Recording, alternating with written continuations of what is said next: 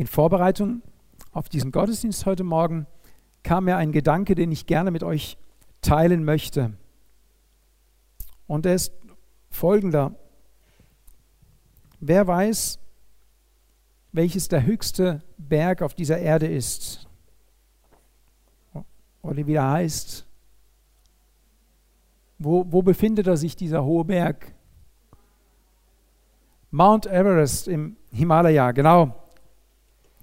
Das ist dieser Berg. Der höchste Berg, über 8000 Meter ist er hoch. Und äh, was zeichnet einen solchen Berg aus, habe ich mich gefragt. Oder welche Motivation gibt es, einen solchen Berg zu besteigen? Wenn Gott im Himmel ist, also wirklich im Himmel physisch, und ich steige auf einen Berg, dann bin ich ihm näher, oder?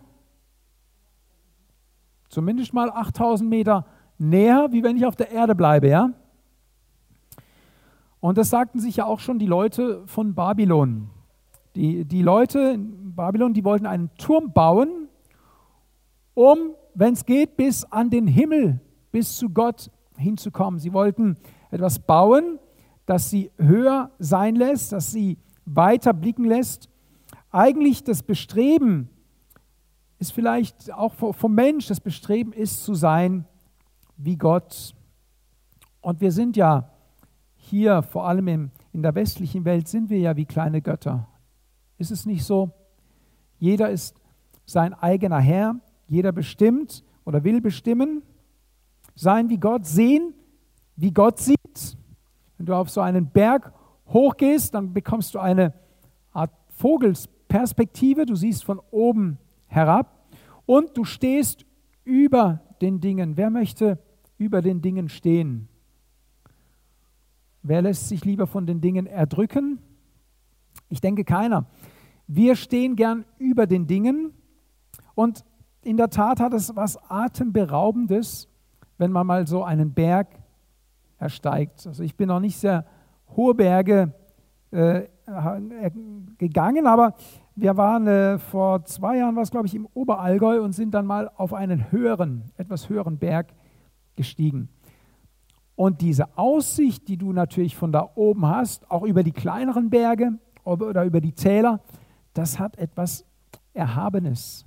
Das hat etwas ähm, fast Magisches, möchte man sagen, etwas Göttliches, einen solchen Berg zu erklimmen, einen solchen Blick zu bekommen. Und um einen solchen Ausblick zu bekommen, muss man sich eben nach oben kämpfen. Es ist ein Weg nach oben. Manche benutzen ja eine Seilbahn, ja, oder ja, Hilfsmittel, aber wenn du, ich möchte mal so behaupten, die Belohnung der Aussicht ist umso größer, wenn du es dir erarbeitet hast. Wenn du selbst da hochgelaufen bist, dann ist natürlich, dann wirst du belohnt durch den Ausblick. Und es äh, ist etwas Wunderschönes. Also das Besteigen eines solches Berges kostet Kraft, es ist anstrengend und es macht müde. Der Weg nach oben ist oftmals beschwerlich, ja gefährlich sogar, lebensgefährlich. Der Weg auf einen solchen Berg hoch kann dich dein Leben kosten und hat es auch schon viele gekostet. Ich habe auch immer wieder gerne den, den Film gesehen von der Eiger Nordwand. Wer kennt den? Eine, äh, eine, auch ein Berg, der erklommen wird und der, wo die Leute zuschauen und wo man regelrecht äh, zugucken kann, wie die Leute zum Teil ins Unglück stürzen. Nur weil sie das Ziel haben, den Gipfel dieses Berges zu bezwingen.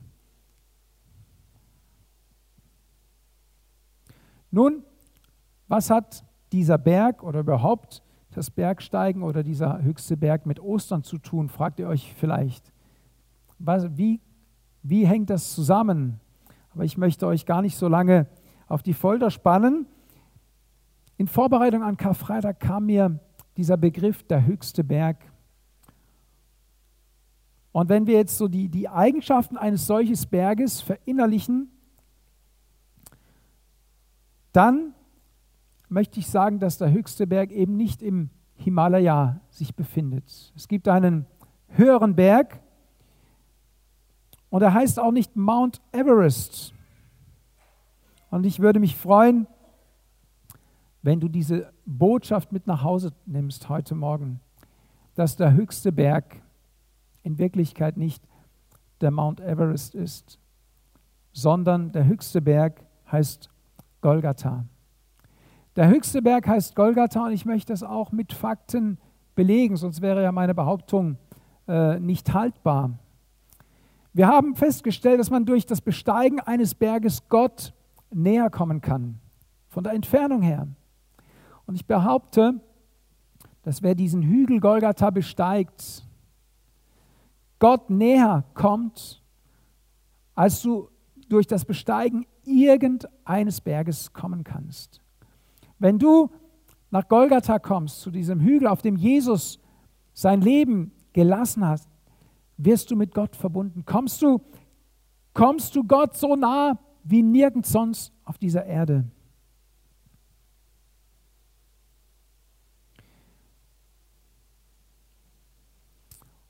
Und vom Kreuz Jesu aus, von diesem Hügel von Golgatha aus, hast du einen Blick, einen Blick über diese Welt, einen Blick über dein Leben, eine Aussicht, die du nirgends auf dieser Welt auf einem Berg bekommen kannst.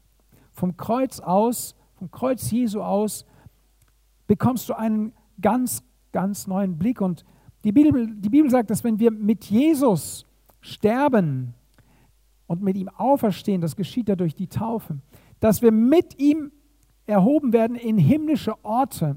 Und du bekommst einen Blick, wie Gott die Dinge sieht.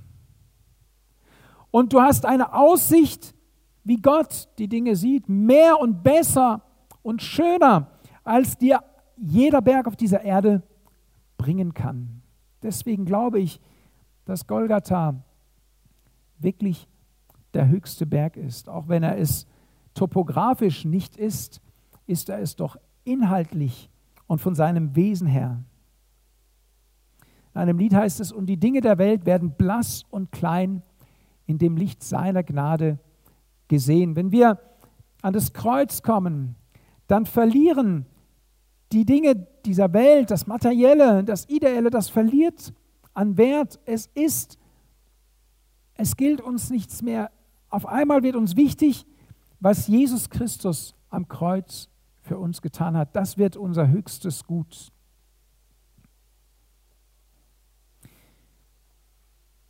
Wie ist es mit dem Weg zu diesem Gipfel, zu Golgatha?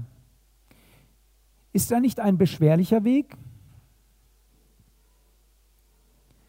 Wir sehen, dass dieser Weg nach Golgatha der Leidensweg Jesu ist.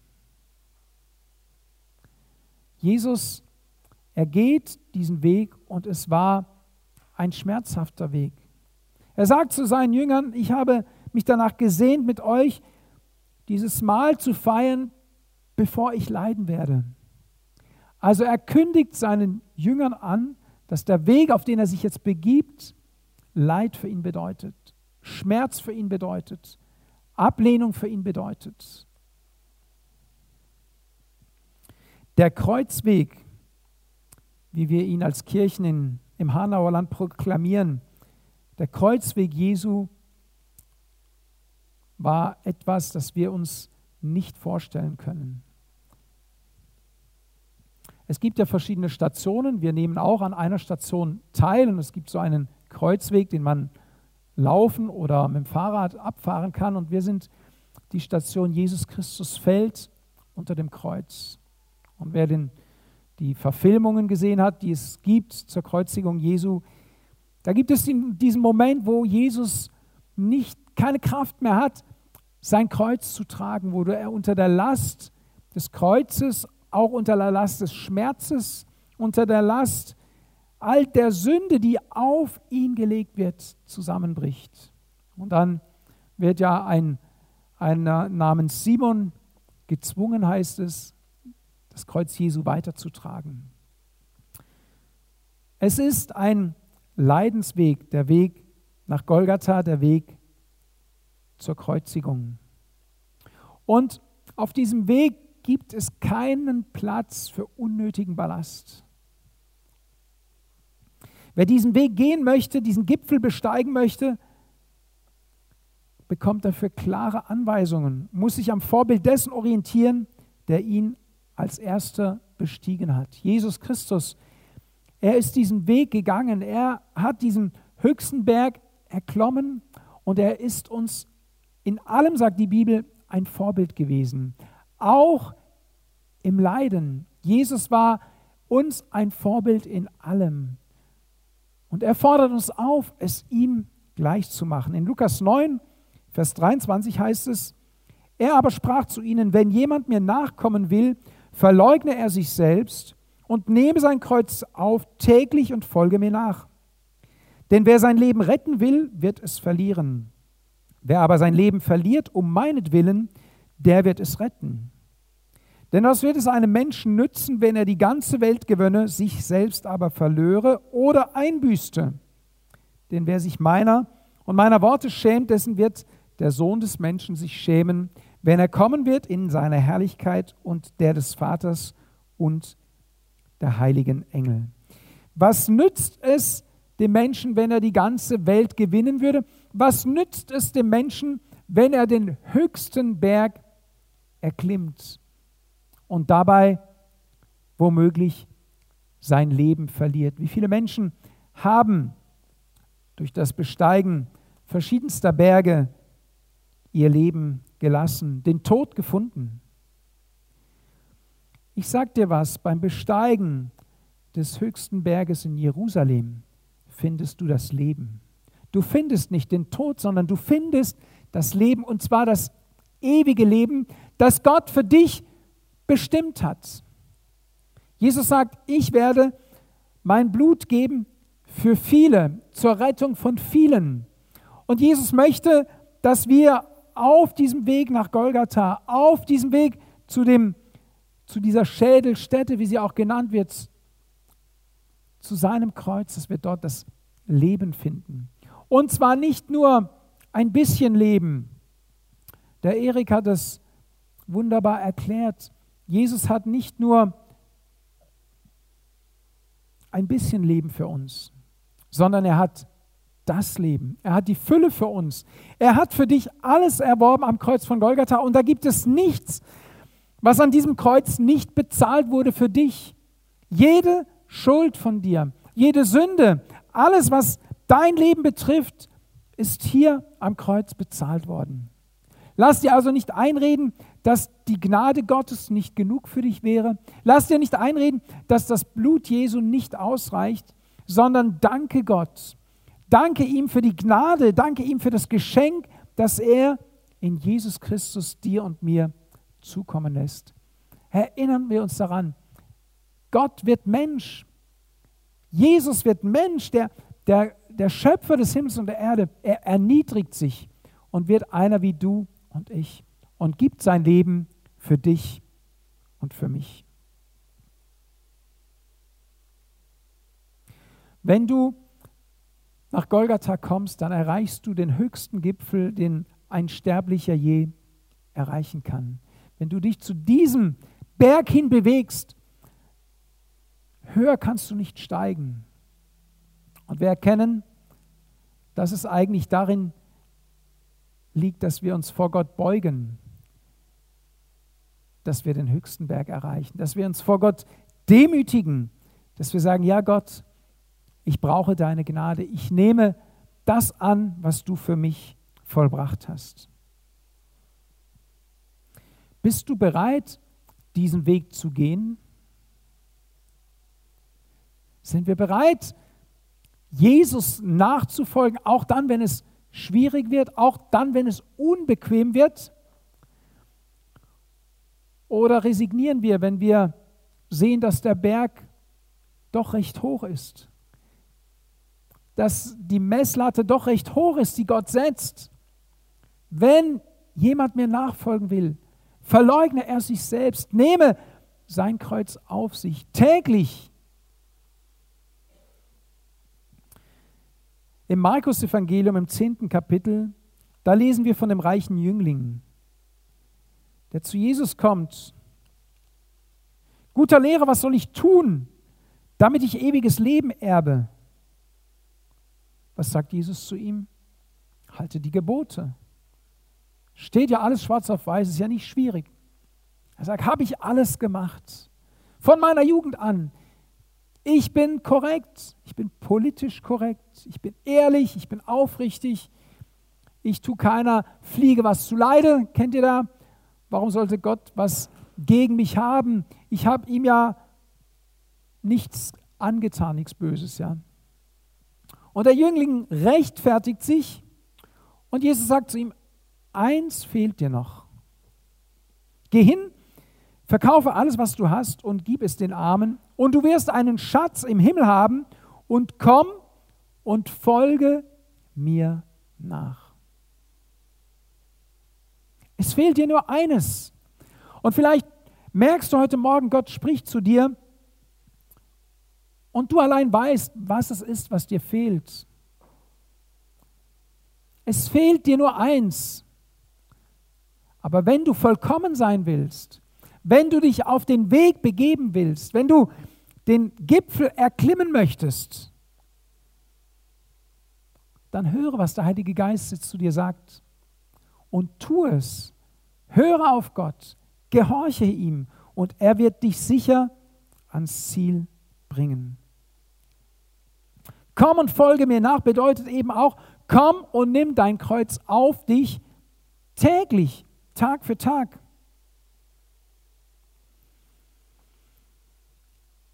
Was kannst du denn noch alles tragen, wenn du so ein Kreuz zu tragen hast? Wir kennen es ja von den Bildern, wie die, die gekreuzigt wurden, dieses Kreuz um sich klammern und auf ihrer Schulter hinter sich herziehen. Was kannst du da noch mitnehmen, wenn du ein solches Kreuz trägst? Für was ist denn da noch Platz? Deine ganze Konzentration, deine ganze Kraft fließt dahin, dieses Kreuz zu tragen, ans Ziel zu kommen, diesen Berg, den Gipfel zu erreichen mit diesem Kreuz. Du stemmst dich mit deiner Schulter, mit deinem Rücken, mit aller Kraft gegen dieses Kreuz, um es zu tragen. Ja, Jesus nachzufolgen kostet Kraft. Jesus nachzufolgen ist eine Herausforderung. Aber du bist nicht alleine. Und Jesus ist diesen Weg auch schon gegangen. Und du kannst dich ihm anschließen. Und er hilft dir in jeder Situation. In jeder Situation deines Lebens hilft dir Jesus, weil er deine Situation kennt, weil er schon diesen Weg gegangen ist und weil er ans Ziel gelangt ist. Jetzt mag vielleicht der eine oder andere sagen, jetzt mach mal langsam, ähm, lass mal gut sein. Jesus hat doch meine Last getragen. Jesus hat doch alles auf sich genommen. Ich muss doch nichts mehr tun. Stimmt das? Dass ich nichts mehr tun muss? Dass Jesus alles getan hat und ich praktisch nur noch genießen muss?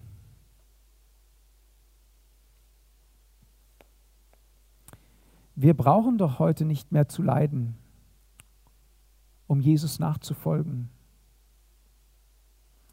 Wisst ihr, was es von dem reichen Jüngling heißt, als Jesus ihm gesagt hat, eins fehlt dir noch? Er war verärgert, er war empört und es heißt, er wurde finster. Wisst ihr, unser Gesicht verfinstert sich, wenn unser Stolz getroffen wird, wenn Gott etwas von uns verlangt, das wir gar nicht wollen, dass er es von uns verlangt. Wenn das, was scheinbar von uns verlangt wird oder was von uns verlangt wird, scheinbar nicht leistbar ist. Und in der Tat, du kannst aus eigener Kraft Jesus nicht nachfolgen. Wir sehen es an Petrus. Petrus sagt, selbst wenn ich mit dir sterben würde, würde ich dich nie verlassen. Und Jesus sagt, es werden keine 24 Stunden vergehen, da hast du mich dreimal verleugnet. Petrus kann sich das gar nicht vorstellen. Er sagt, nie im Leben würde, ich, würde sowas passieren. Und doch passiert es, weil er in seiner eigenen Kraft nicht in der Lage war, Jesus die Treue zu halten, weil er nicht in der Lage war, mit Jesus zu leiden. Und wir sind als Menschen leidensscheu. Wir sind nicht veranlagt, dass wir sagen, ich will, ich will unbedingt Jesus für dich leiden. Das liegt nicht in unserer Natur. Aber Jesus möchte uns durch seinen Heiligen Geist in die Lage versetzen, dass wir dazu bereit sind, um seines Namens willen auch Nachteile in Kauf zu nehmen. Lass uns mal schauen, wie es in Markus 10 ab Vers 24 heißt. Die Jünger aber erschraken über seine Worte. Jesus aber antwortete wieder und spricht zu ihnen, Kinder, wie schwer ist es, in das Reich Gottes hineinzukommen. Es ist leichter, dass ein Kamel durch das Öhr der Nadel geht, als dass ein Reicher in das Reich Gottes hineinkommt. Sie aber gerieten ganz außer sich und sprachen zueinander, und wer kann dann gerettet werden? Jesus aber sah sie an und spricht, bei Menschen ist es unmöglich, aber nicht bei Gott. Denn bei Gott sind alle Dinge möglich. Petrus begann und sagte zu ihm, siehe, wir haben alles verlassen und sind dir nachgefolgt. Jesus sprach, wahrlich, ich sage euch, da ist niemand, der Haus oder Brüder oder Schwestern oder Mutter oder Vater oder Kinder oder Äcker verlassen hat, um meinetwillen und um des Evangeliums willen, der nicht hundertfach empfängt, jetzt in dieser Zeit Häuser und Brüder und Schwestern und Mütter und Kinder und Äcker unter Verfolgung und in den kommenden Zeitaltern ewiges Leben. Aber viele werden Erste Viele Erste werden Letzte sein und Letzte werden Erste sein. Jesus, er erklärt, was es bedeutet, ihm nachzufolgen. Und er erklärt auch die Kosten. Die Bibel verschweigt es nicht, dass es etwas kostet, Jesus nachzufolgen. Er sagt, wenn du ewiges Leben haben möchtest, dann tu dies und tu jenes. Und das sagt er auch zu dir. Wenn dir das ewige Leben wichtig ist, dann muss es dir wichtiger sein als alles, was es hier auf dieser Erde gibt. Und hey, es sollte uns doch wichtiger sein. Das ewige Leben sollte uns doch wichtiger sein, wie alles, was auf dieser Erde ist, weil alles, was auf dieser Erde ist, wird auf dieser Erde bleiben. Du wirst einig, eines Tages das Zeitliche segnen und du wirst nichts mitnehmen. Das letzte Hemd hat keine Taschen. Aber die Ewigkeit steht vor der Tür und darauf gilt es, sich vorzubereiten, zu sagen, ich möchte da hinein investieren. Und Jesus schaut schon genau hin, ob es uns das wert ist. Die Jünger erschraken über seine Worte, sie aber gerieten außer sich. Sie waren aufgewühlt und sie fragten sich, ja, haben wir jetzt ewiges Leben oder haben wir keines? Und Jesus beruhigt den Petrus und sagt, ja, Ihr habt ja alles stehen und liegen gelassen, ihr seid mir nachgefolgt. Und ihr leidet mit mir Verfolgung, aber ihr werdet dafür gesegnet sein. Jetzt schon auf dieser Erde und auch in Zukunft werde ich euch dafür reichlich belohnen. Wisst ihr, wir leben hier in Europa in einer Komfortzone. Jesus nachzufolgen, an ihn zu glauben, kostet in unseren Breitengraden nichts. Du kannst in die Kirche kommen, du kannst an deinem Arbeitsplatz erzählen, dass du an Jesus glaubst. Du wirst vielleicht ein bisschen belächelt, aber das ist ja noch kein Preis, den man bezahlen muss, Jesus nachzufolgen. Es gibt ja dieses Sprichwort, kostet nichts, ist nichts. Ja? Und dein Glaube und deine Nachfolge und dein Weg mit Jesus lässt sich messen an dem, was es dich kostet. Was es dich kostet, Jesus nachzufolgen. Aber Jesus nachzufolgen ist in den letzten, zumindest im letzten Jahr teurer geworden, auch in unserem Land. Es kostet etwas, sich zu Jesus zu stellen. Es kostet etwas, sich zur Gemeinde zu stellen. Es kostet etwas zu sagen, ich gehe in den Gottesdienst. Ich lasse mich davon nicht abhalten. Es ist mir wichtig. Der Gottesdienst ist mir so wichtig. Ich möchte da sein. Ich möchte meinen Gott loben. Ich möchte ihn anbeten. Ich möchte ihn ehren.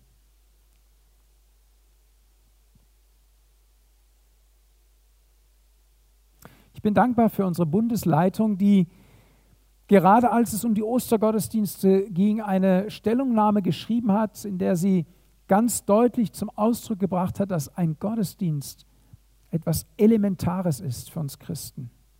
Und wir können uns nicht an Livestreams und an irgendwelche äh, Zoom-Veranstaltungen alleine halten. Das ist eine Hilfe, ich möchte mal sagen, eine, eine Krücke. Aber jeder möchte doch irgendwann mal wieder auf seinen eigenen Füßen laufen. Und es ist uns wichtig, dass wir uns treffen können. Es ist uns wichtig, dass wir eine, diese Gemeinschaft auch untereinander erleben. Und ich bin Gott dankbar auch. Wir können das ja dank des Schutzkonzeptes, das wir haben. Wir können nicht darauf verzichten und wir wollen auch nicht darauf verzichten. Und deswegen betreiben wir auch diesen Aufwand. Die Frage an dich ist, ist es auch dir wichtig? Ist es in deinem Leben etwas Elementares? Bist du bereit, dass es dich etwas kostet? Ich möchte meine lieben Geschwister aus dem Kinzigtal als als ein Beispiel äh, erwähnen, der Werner und die Debbie, die jeden Sonntag eine Stunde fast hierher fahren, weil ihnen der Gottesdienst wichtig ist, weil ihnen die Gemeinschaft wichtig ist. Sie haben verstanden, wir brauchen das. Das ist ein ganz wichtiges geistliches Element. Das kostet was. Es kostet Zeit, es kostet auch Sprit, ja? Darf man ja nicht vergessen.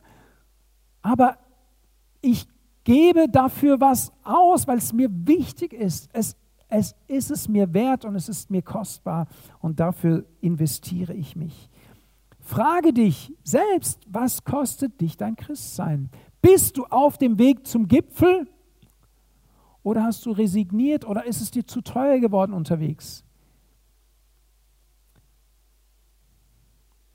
Wenn wir uns in Erinnerung rufen, und das tun wir ja an Karfreitag, was es Jesus gekostet hat, uns zu erlösen. Und wenn wir das als Messlatte nehmen, dann gibt es nichts, was uns aufhalten kann, diesen Weg mit Jesus zu gehen und auch diesen Preis dafür zu bezahlen.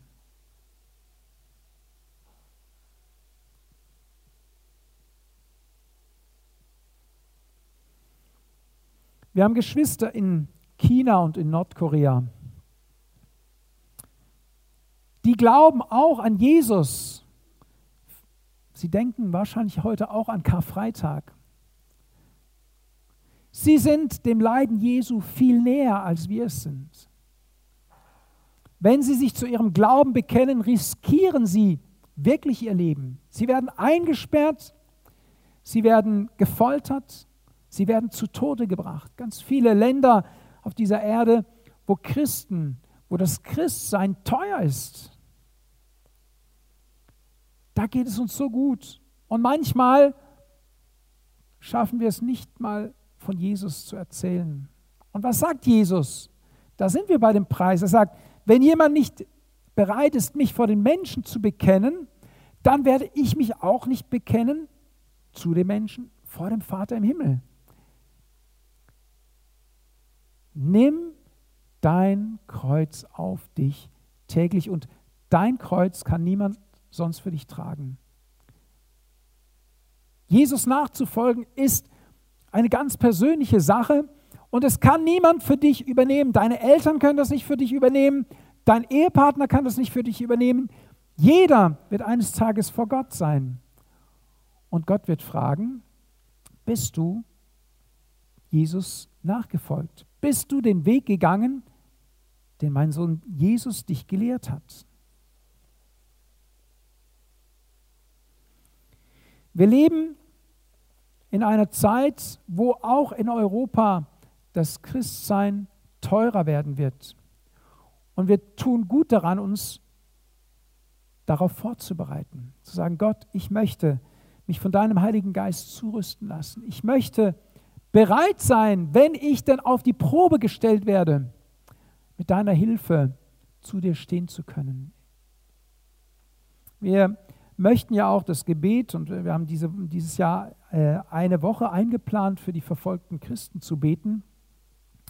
Wir, die wir frei sind, die wir Jesus nachfolgen können, ohne Repressalien, wir wollen an die denken, die auf diesem Leidensweg mit Jesus Furchtbares erdulden müssen.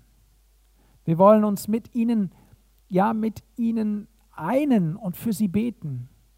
Und wer weiß, ob nicht wir eines Tages Gebet brauchen, damit wir unseren Glauben zu unserem Glauben stehen können, damit wir im Glauben standhaft sein können.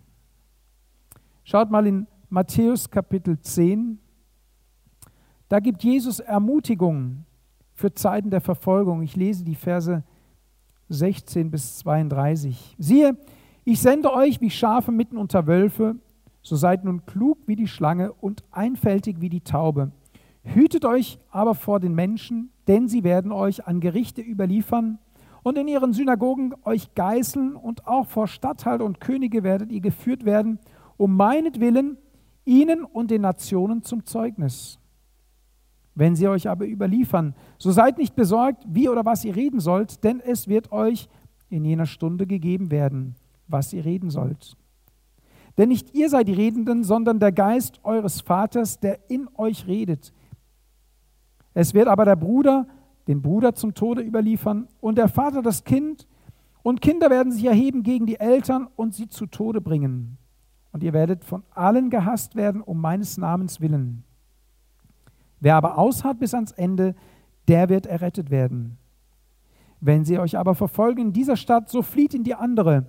Denn wahrlich, ich sage euch, ihr werdet mit den Städten Israels nicht zu Ende sein, bis der Sohn des Menschen gekommen sein wird. Ein Jünger ist nicht über dem Lehrer und ein Sklave nicht über seinem Herrn. Es ist dem Jünger genug, dass er sei wie sein Lehrer und der Sklave wie sein Herr. Wenn sie den Hausherrn Beelzebub genannt haben, wie viel mehr seine Hausgenossen? Fürchtet euch nicht vor ihnen, denn es ist nichts verdeckt, was nicht aufgedeckt und nichts verborgen, was nicht erkannt werden wird. Was ich euch sage in der Finsternis, redet im Licht, und was ihr ins Ohr geflüstert hört, ruft es aus aus den Dächern und fürchtet euch nicht vor denen, die den Leib töten, die Seele aber nicht zu töten vermögen. Fürchtet aber vielmehr den, der sowohl Seele als auch Leib verderben mag in der Hölle. Werden nicht zwei Sperlinge für ein paar Pfennig verkauft und nicht einer von ihnen wird auf die Erde fallen ohne euren Vater, bei euch sind selbst die Haare auf eurem Haupt gezählt. Fürchtet euch nun nicht, ihr seid viel vorzüglicher als viele Sperlinge. Jeder nun, der mich vor den Menschen bekennen wird, den werde auch ich bekennen vor meinem Vater, der in den Himmeln ist. Wir hatten es ja erst, das Thema Zeuge Jesu zu sein, Jesus zu bekennen. Ostern ist eine super Möglichkeit, ins Gespräch zu kommen mit den Menschen, sie zu fragen, ja, weißt du eigentlich, was Ostern bedeutet? Weißt du eigentlich, was an Ostern geschehen ist? Und die Menschen sind offen. Wisst ihr, diese Pandemie führt ja auch dazu, dass die Menschen ihr Leben in Frage stellen. Führt ja auch dazu, dass die Menschen sich Fragen stellen über das Leben und wie es weitergehen soll. Und wir erleben ja gerade, dass wir nicht wissen, wie es weitergehen soll.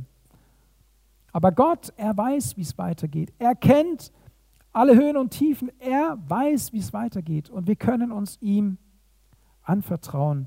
Jesus ermutigt uns. Er sagt nicht, dass es einfach ist, ihm nachzufolgen. Er sagt, er sendet uns wie Schafe unter Wölfe. Ist ja nicht gerade ein cooles Bild, ne? Wir wären ja dann lieber der Wolf als das Schaf. Aber Jesus macht damit deutlich, dass es etwas kostet. Und die Frage ist, sind wir bereit, diesen Preis zu zahlen? Gehen wir ins Lukas-Evangelium. Der Weg zum Kreuz. Und als sie ihn wegführten, ergriffen sie einen gewissen Simon von Kyrene, der vom Feld kam und legten das Kreuz auf ihn, damit er es Jesus nachtrug.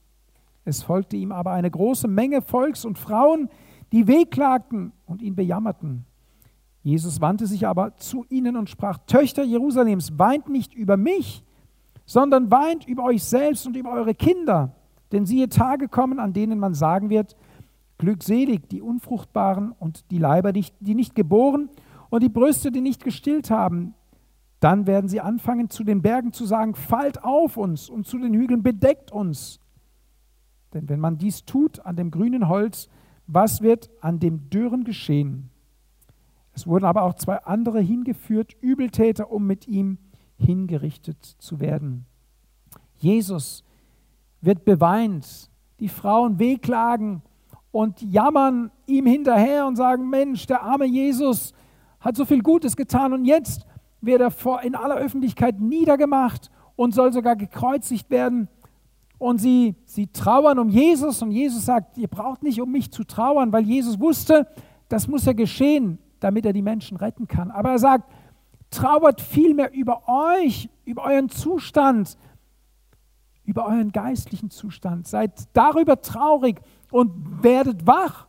Lasst euch wachrütteln. Erkennt die Zeichen der Zeit und kommt in meine Nachfolge.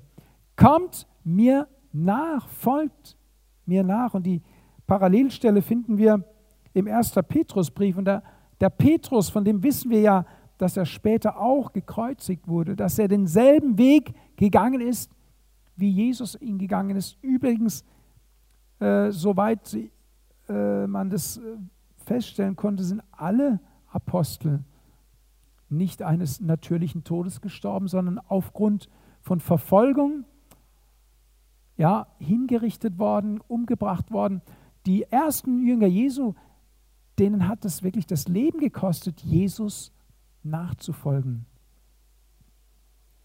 Und dieser Petrus schreibt im, im ersten Petrusbrief folgendes: Geliebte, lasst euch durch das Feuer der Verfolgung unter euch, das euch zur Prüfung geschieht, nicht befremden, als begegne euch etwas Fremdes, sondern freut euch, insoweit ihr der Leiden des Christus teilhaftig seid, damit ihr euch auch in der Offenbarung seiner Herrlichkeit mit Frohlocken freut. Er sagt, wenn ihr jetzt leiden müsst um des Namens Jesu willen, dann freut euch darüber, weil das bedeutet, dass ihr genauso das Vorrecht habt, um des Namens Jesu willen diesen Weg zum Gipfel zu gehen. Ihr werdet geachtet, geschätzt, auch um des Namens Jesu willen Nachteile zu erdulden. Und dann äh, heißt es auch, wir sollen ja nicht deswegen Nachteile erdulden, weil wir uns daneben benehmen, sondern wenn wir wirklich zu Jesus stehen in unserem Alltag, im Beruf, in der Familie, unter Freunden, dann hat es schon auch manchmal die Situation, dass wir Nachteile dadurch erleiden. Aber wir sollen uns dann freuen, weil die Bibel sagt, dass wir dann teilhaben an den Leiden Christi, selbst wenn sie in sehr abgeschwächter Form hier bei uns in Deutschland vorkommen. Aber freue dich, wenn du um des Namens Jesu willen Nachteile erleidest. Wenn ihr im Namen Christi geschmäht werdet, glückselig seid ihr, denn der Geist der Herrlichkeit und Gottes ruht auf euch. Denn niemand von euch leide als Mörder oder Dieb oder Übeltäter oder als einer, der sich in fremde Sachen einmischt. Wenn er aber als Christ leidet, schäme er sich nicht, sondern verherrliche Gott in diesem Namen. Ganz viel spricht die Bibel über Leid der Christen. Jesus nachzufolgen bedeutet, sein Kreuz auf sich nehmen. Und sein Kreuz auf sich nehmen bedeutet, es kostet Kraft, es ist beschwerlich und es kostet, kann auch Leid bedeuten. Denn die Zeit ist gekommen, dass das Gericht anfange beim Haus Gottes. Wenn aber zuerst bei uns, was wird das Ende derer sein, die dem Evangelium Gottes nicht gehorchen? Wenn der Gerechte mit Not errettet wird, so wird der Gottlose, wo wird dann der Gottlose und der Sünder erscheinen. Daher sollen auch die, welche nach dem Willen Gottes leiden, einem treuen Schöpfer ihre Seelen anbefehlen, ihm Gutes tun. Petrus sagt, gerettet zu sein und gerettet zu bleiben, bedeutet einen Aufwand zu betreiben. Und selbst bei diesem Aufwand, wir sehen das bei, bei dem Jüngling, der ja die zehn Gebote gehalten hat, es fehlt ihm trotzdem noch was, nämlich das, was Jesus ihm aufgetragen hat. Dranbleiben heißt es. Paulus sagt nicht, der Start wird gekrönt, sondern das Ziel, du musst durch die Zielgerade durchkommen und dann kommst du ans Ziel und dann wirst du die Belohnung von Gott bekommen. Dranbleiben heißt es. Und hier sagt der Petrus, wenn es schon für uns Gläubige nicht einfach ist, gerettet zu sein, gerettet zu bleiben, wo bleiben dann die, die dem Evangelium Jesu nicht gehorchen? Und das sollte unser Herz berühren. Wir haben jeden Tag mit Menschen zu tun, die Jesus nicht kennen, die verloren sind, die nicht gerettet sind. Wir sind gerettet.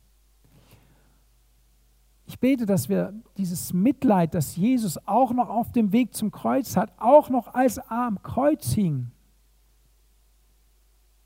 nicht auf sich schaute, nicht auf das Leid, das er ertragen musste, sondern zur Maria runterschaut und zum Johannes und sagt, schau mal deine Mutter, schau mal deinen Sohn, kümmert euch umeinander.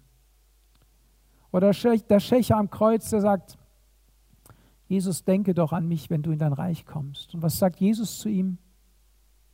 Heute noch wirst du mit mir im Paradies sein.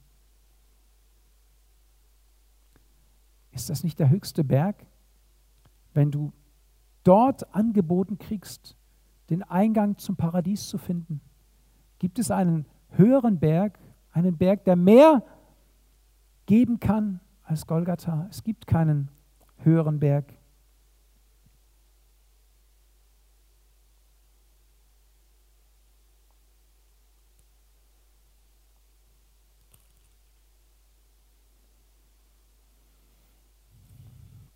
Und als sie an den Ort kamen, der Schädelstätte genannt wird, kreuzigten sie dort ihn und die Übeltäter, den einen zur Rechten und den anderen zur Linken. Jesus aber sprach, Vater, vergib ihnen, denn sie wissen nicht, was sie tun. Sie aber verteilten seine Kleider und warfen das Los darüber. Und das Volk stand und sah zu, es höhnten aber auch die Obersten und sagten, andere hat er gerettet, er rette sich selbst. Wenn dieser der Christus ist der Auserwählte Gottes. Aber auch die Soldaten verspotteten ihn, indem sie herzutraten, ihm Essig brachten und sagten, wenn du der König der Juden bist, so rette dich selbst. Es war aber auch ein, eine Aufschrift über ihm in griechisch, lateinisch und hebräischen Buchstaben. Dieser ist der König der Juden. Einer der gehängten Übeltäter aber lästerte ihn. Bist du nicht der Christus, rette dich selbst und uns. Der andere aber antwortete und strafte ihn und sprach, auch du fürchtest Gott nicht, da du in demselben Gericht bist. Und wir zwar mit Recht, denn wir empfangen das, was unsere Taten wert sind. Dieser aber hat nichts Ungeziemtes getan. Und da sprach Jesus, Gedenke meiner, wenn du in dein Reich kommst. Und Jesus sprach zu ihm, wahrlich, ich sage dir, heute wirst du mit mir im Paradies sein.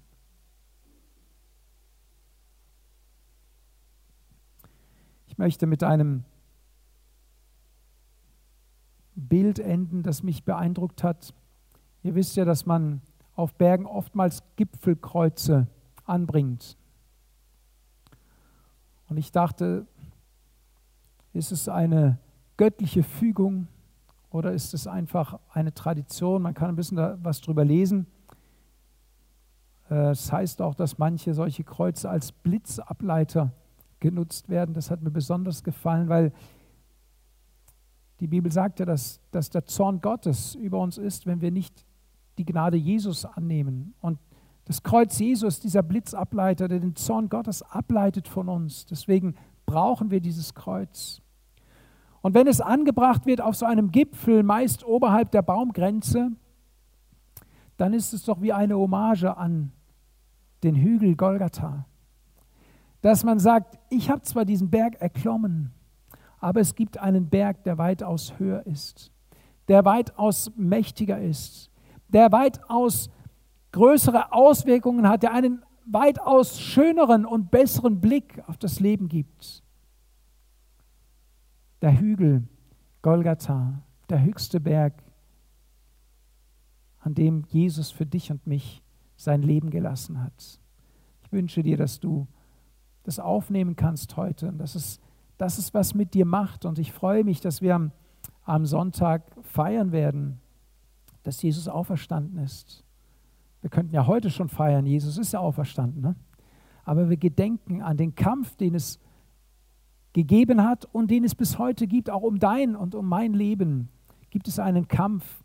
Und ich möchte uns ermutigen, uns diesem Kampf zu stellen und zu sagen, ich bin bereit, mein Kreuz auf mich zu nehmen. Ich bin bereit, Jesus nachzufolgen.